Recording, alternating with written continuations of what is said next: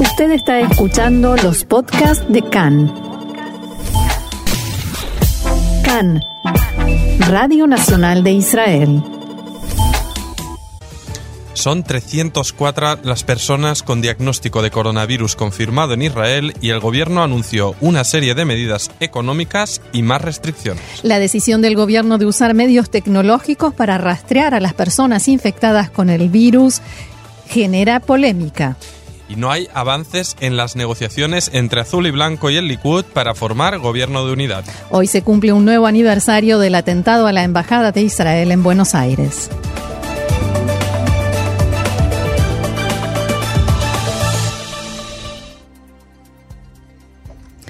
Vamos entonces al desarrollo de la información. El Ministerio de Salud informó que son 304 las personas diagnosticadas con coronavirus en Israel. Ese es el dato a esta hora, 2 de la tarde y 2 minutos, casi 3.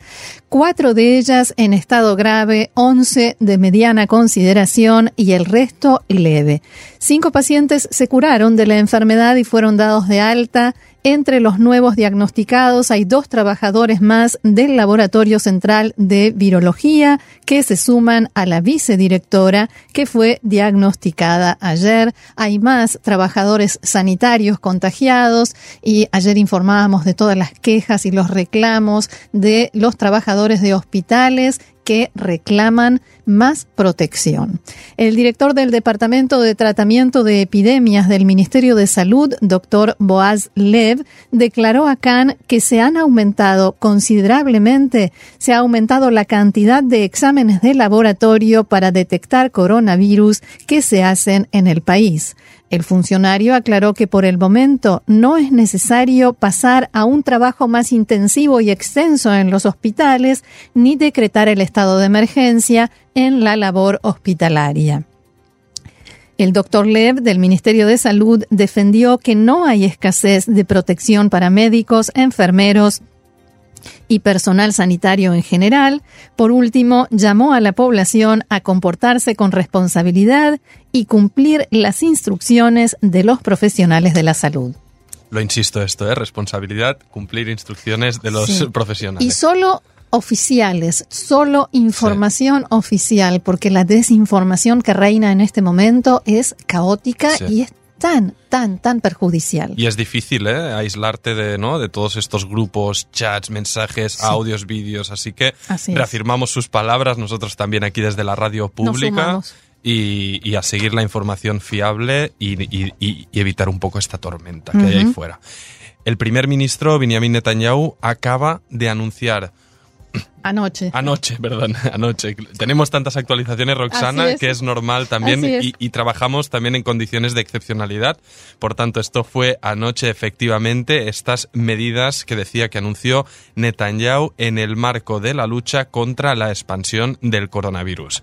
En, en primer lugar, el gobierno aprobará formalmente hoy el uso del rastreo de teléfonos celulares para detectar dónde se encuentran los enfermos de coronavirus y con qué personas estuvieron en contacto.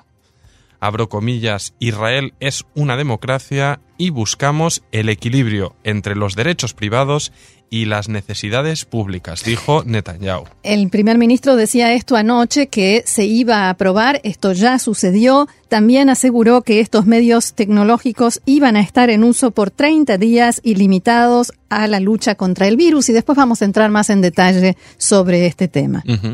Y además el primer ministro anunció medidas relacionadas con la economía y el aspecto laboral que estarán vigentes en principio y si no se agravan hasta el final de la festividad de Pesaj, es decir, el próximo 16 de abril. En primer lugar, Netanyahu despejó las dudas respecto a un posible cierre total del país después de horas de rumores y mensajes contradictorios por redes sociales que generaron una vez más nerviosismo e incertidumbre en la población. Hubo quien dijo que iba a regir el toque de queda en el país, lo escribieron en las redes sociales y la gente realmente empezó a ponerse muy nerviosa eh, porque es una medida demasiado extrema y que, que nos retrotrae a cuestiones, ¿no? A, situaciones y en de guerra. Y en todo caso, eh, ningún ciudadano se convierte en primer ministro ni en autoridad por la gracia de Dios, así que no es broma. No, mm, claro. Y gusten más o menos las medidas, son las que se indican desde las autoridades, los políticos y habrá que tener paciencia. Así es, y por eso mismo el primer ministro Netanyahu decía anoche lo siguiente.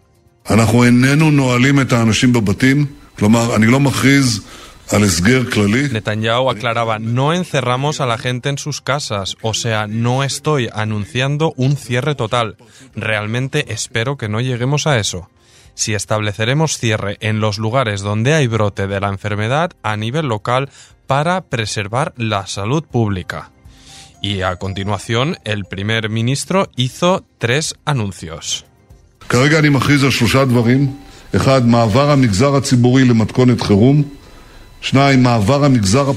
La primera, el sector público trabajará con el formato de emergencia, luego el sector privado trabajará en formato reducido y los servicios esenciales seguirán funcionando a pleno rendimiento.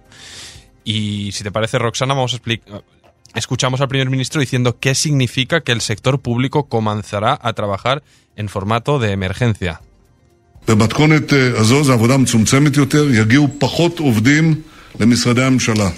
En una fórmula reducida llegarán menos empleados a las oficinas públicas. Se puede calcular cuánto será en cada oficina, pero eso es variable y puede llegar hasta un 80%. Pero todo director de un ente público le comunicará a sus trabajadores en el curso de las próximas 24 horas quién deberá ir a trabajar, quién trabajará desde la casa, quién saldrá de vacaciones. Esto entrará en vigencia el miércoles por la mañana. De estos trabajadores públicos, los que deban salir de vacaciones se considerará que son vacaciones de Pesaj adelantadas. Además, Netanyahu aclaró que, esto para que no quede lugar a dudas, según dijo, esto incluye a las municipalidades y los servicios municipales. Y también dijo, שנית, אנחנו מעבירים את המגזר הפרטי למתכונת מצומצמת. העסקים והחברות En segundo lugar, el sector privado pasará también a un formato reducido. Se exige a las compañías y negocios reducir el personal que se encuentra en el lugar de trabajo en un 70%. Esta reducción se puede hacer mediante el trabajo por turnos o desde la casa. Por supuesto que habrá adaptaciones especiales de esta norma para determinadas industrias y servicios y estas serán establecidas por la gente de los ministerios de salud y hacienda en forma conjunta. Bueno, y creo que sirve también para ilustrar, Roxana, que aquí, ¿no? La radio televisión pública se nota este descenso ya. Somos muy poca gente en el edificio. Creo que solo informadores y técnicos. No sé si queda algún cargo más. No, no, no lo creo. ¿Has estado más horas? No, no lo creo, pero eh, hemos estado lo máximo posible trabajando desde casa y, por supuesto, transmitiendo desde aquí. Aquí seguimos. Por supuesto que la exigencia que decía Netanyahu no incluye a los lugares donde trabajan hasta 10 personas, con la condición de que cumplan la norma de una distancia de al menos dos metros entre ellas. Y el primer ministro hizo hincapié en la importancia de esta norma de conducta en todas partes, incluso en la cola para el supermercado, para el takeaway, etc.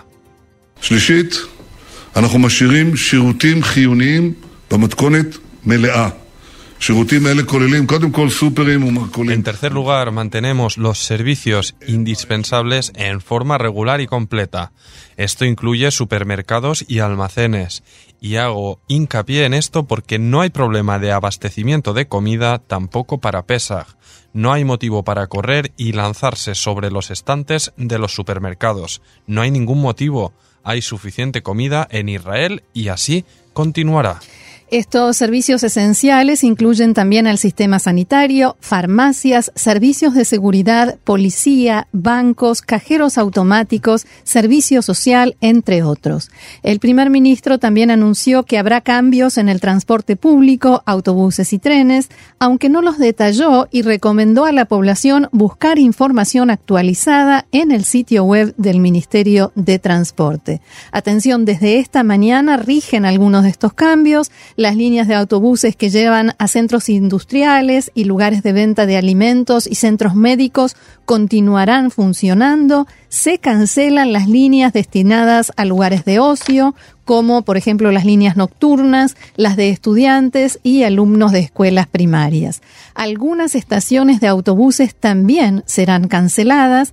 Los responsables de los autobuses y trenes tienen obligación de comprobar que no haya aglomeramiento en ningún viaje. No se podrá comprar el pasaje único en efectivo al conductor del autobús en las líneas urbanas ni en las interurbanas y esta orden rige también para las personas mayores, las personas de la tercera edad. A continuación, el ministro de Hacienda, Moshe Cajlón, anunció una serie de medidas para aliviar la situación de quienes no pueden trabajar debido a las medidas tomadas por el gobierno en el marco de esta crisis y de un desafío que calificó de sumamente grave y sin precedentes. Vamos allá pues con las medidas de Cajlón. Primero, en lo que respecta a los trabajadores asalariados en el ámbito privado y comercial. Esto dijo el ministro.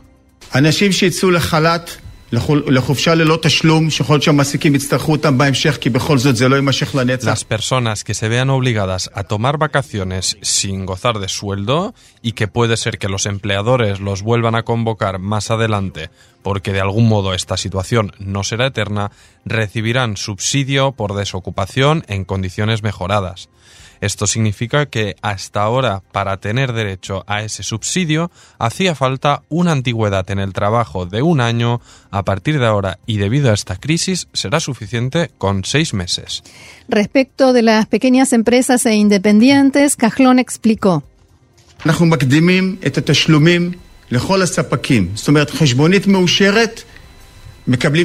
Nosotros adelantamos todos los pagos a proveedores, o sea, se aprueba una factura, se paga. No se espera 30, ni 120, ni 180 días. Hay instrucciones del Ministerio de Hacienda de facilitar el flujo de dinero mediante estos pagos lo máximo posible.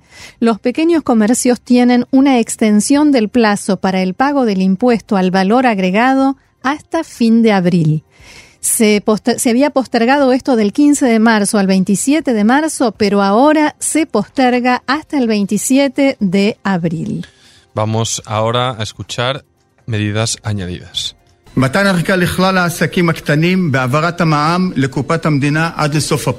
También hay postergaciones de pagos obligatorios para trabajadores independientes, pequeñas y medianas empresas y comercios, incluido el impuesto a la propiedad comercial, que se puede retrasar por un mes. También el pago del servicio de agua, de Bituaj o de electricidad.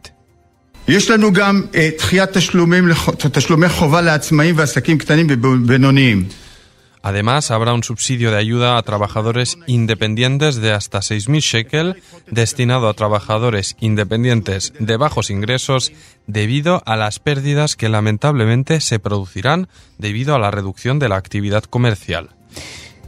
En cuanto a este fondo de dinero para preservar el flujo de efectivo para la pequeña y mediana empresa, tiene una particularidad, explicó el ministro, y es la garantía que hay que dar o el capital propio que ahora es del 10% y hasta el momento era del 25% y se trata de préstamos de entre medio millón a 10 millones de shekels. Se puede tomar esos préstamos a partir de ahora, vayan a los bancos, dijo, averigüen, los bancos mostrarán buena predisposición y aunque el trámite lleve unos días hábiles, los bancos realmente están predispuestos con el tema.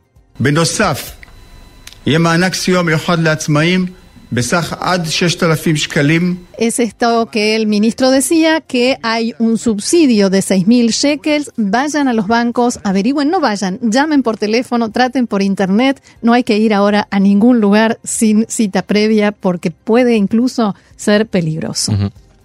El Ministerio de Salud acaba de comunicar a toda la población israelí, insisto, a toda, que está prohibido también ir a los parques y a la playa, porque ayer los parques y las playas en las ciudades donde hay playa estaban repletos de gente eh, y eso también es un riesgo. Por más que sea un lugar abierto, eso no significa que podemos ir a juntarnos con gran cantidad de gente en un espacio abierto. debo decir que son imágenes parecidas a las que pasaron en Italia, España, otros países, porque también hay incertidumbre, ¿no? Cada día se van actualizando medidas, en cada país son diferentes.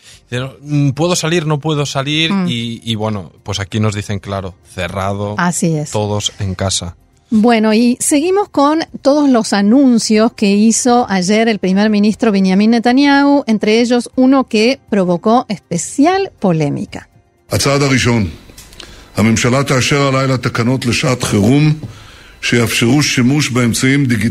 El gobierno permitirá esta noche regulaciones para esta situación de emergencia que permitirán el uso de métodos digitales para la guerra contra el corona. Estos métodos nos ayudarán mucho a alertar del lugar en que se encuentran los enfermos y detener así la propagación del virus. Debatimos ayer durante seis horas sobre la cuestión.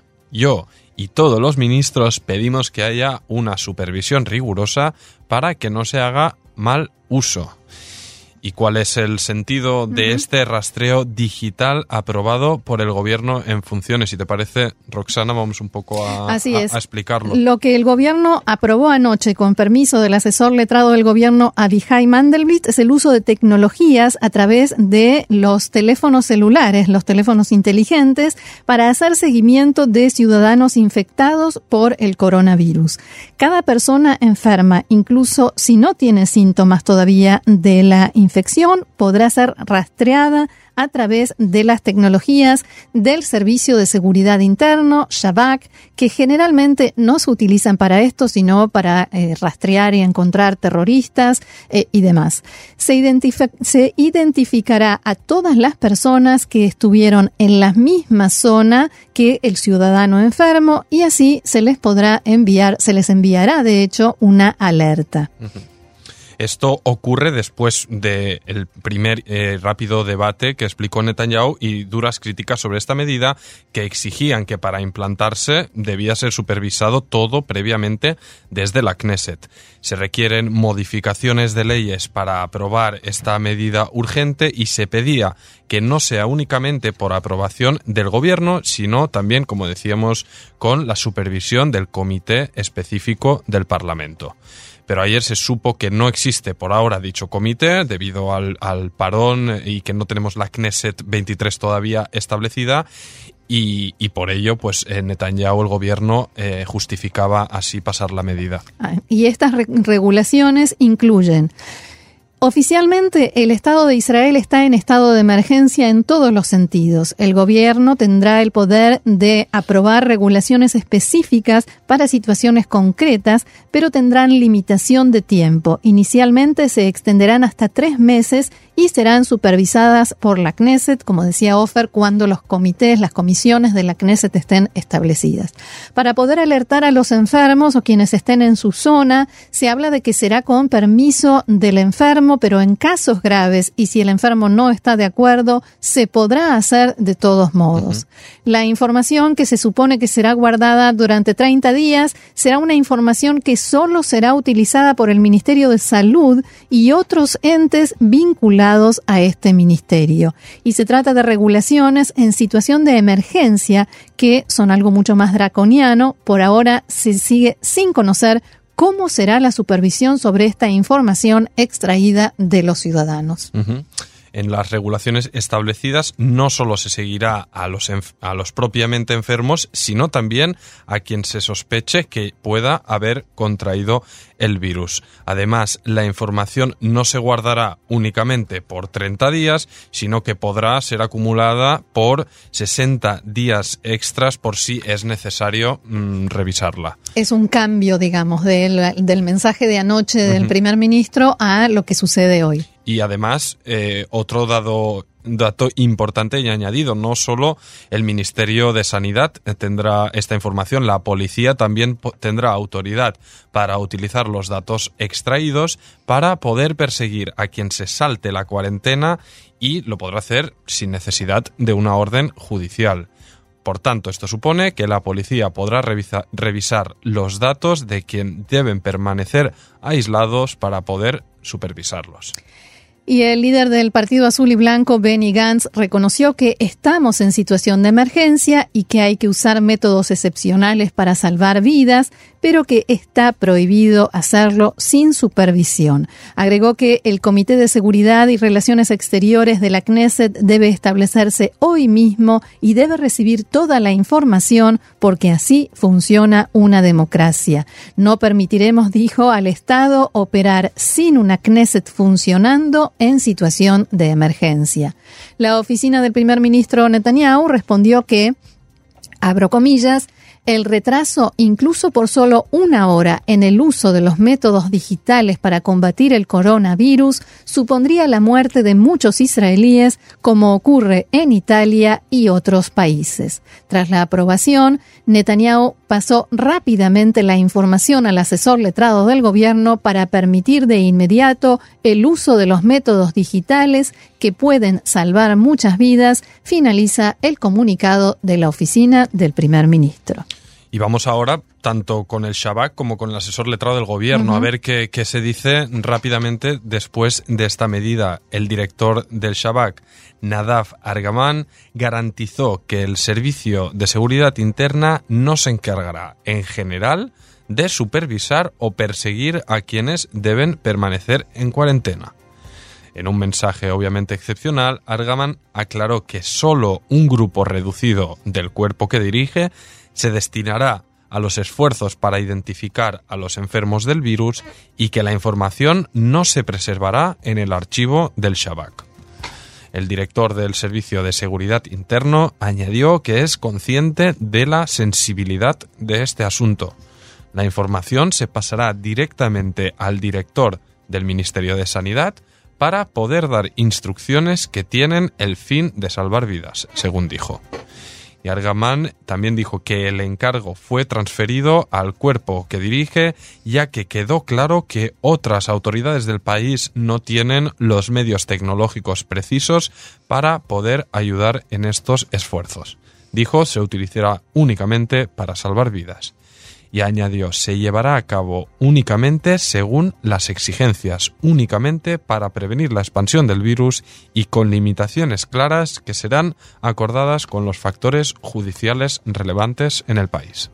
La nueva legislación permitirá a la policía rastrear de modo aleatorio los teléfonos de los ciudadanos, ya que se les permitirá, se le permitirá a la policía recibir los datos de todos aquellos que deberían permanecer en cuarentena. Esto supone que sin una orden judicial se podrá obtener los datos de unas 50.000 personas que deberían permanecer en aislamiento domiciliario. El ministro de Justicia, Amir Ohana, dijo en una entrevista con Khan que sobre la medida aprobada anoche que el Servicio de Seguridad pasará los datos al Ministerio de Salud y no a la policía. El Ministerio avisará a los ciudadanos que estuvieron cerca de personas contagiadas porque deben estar en aislamiento. Al principio me opuse al plan, pero me convencí de que es una medida efectiva. Preguntado sobre la invasión de privacidad de los ciudadanos, dijo que sobre las dudas acerca de quien crea que el seguimiento electrónico eh, puede ser utilizado eh, de una forma negativa, la información se anulará en 60 días a pesar de la amenaza que enfrentamos. Y el director del Comité de Seguridad y Exterior de la Knesset, Gaby Ashkenazi, de Azul y Blanco, criticó la medida. abro comillas, el gobierno permitió con aprobación nocturna las regulaciones de emergencia a pesar que el Comité de Seguridad y Exterior pidió ya debatirlo durante el día de ayer y no se permitió hacerlo.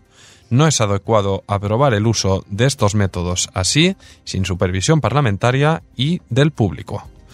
Y por otra parte, el asesor letrado del gobierno, Abihai Mandelblit, también comentó la controvertida medida abro comillas, se aprobó el proceso para garantizar que los métodos se utilizan de modo adecuado, que no se usen más allá de lo, requerido y que se adecuen al interés nacional de mantener el orden público y la salud sin alterar los derechos humanos de los residentes. El primero, el derecho a la privacidad. Y continuó. Según la posición de los profesionales del Ministerio de Sanidad, las medidas serán para disminuir de modo significativo el tiempo de detección de los contagiados potenciales por el virus y así forzar su entrada a aislamiento. Es el método más efectivo del que se dispone para reducir el contagio. La involucración del Shabak es algo sensible, pero tras comprobar vías alternativas, se decretó que solo utilizando sus herramientas se podrá afrontar la situación de modo efectivo.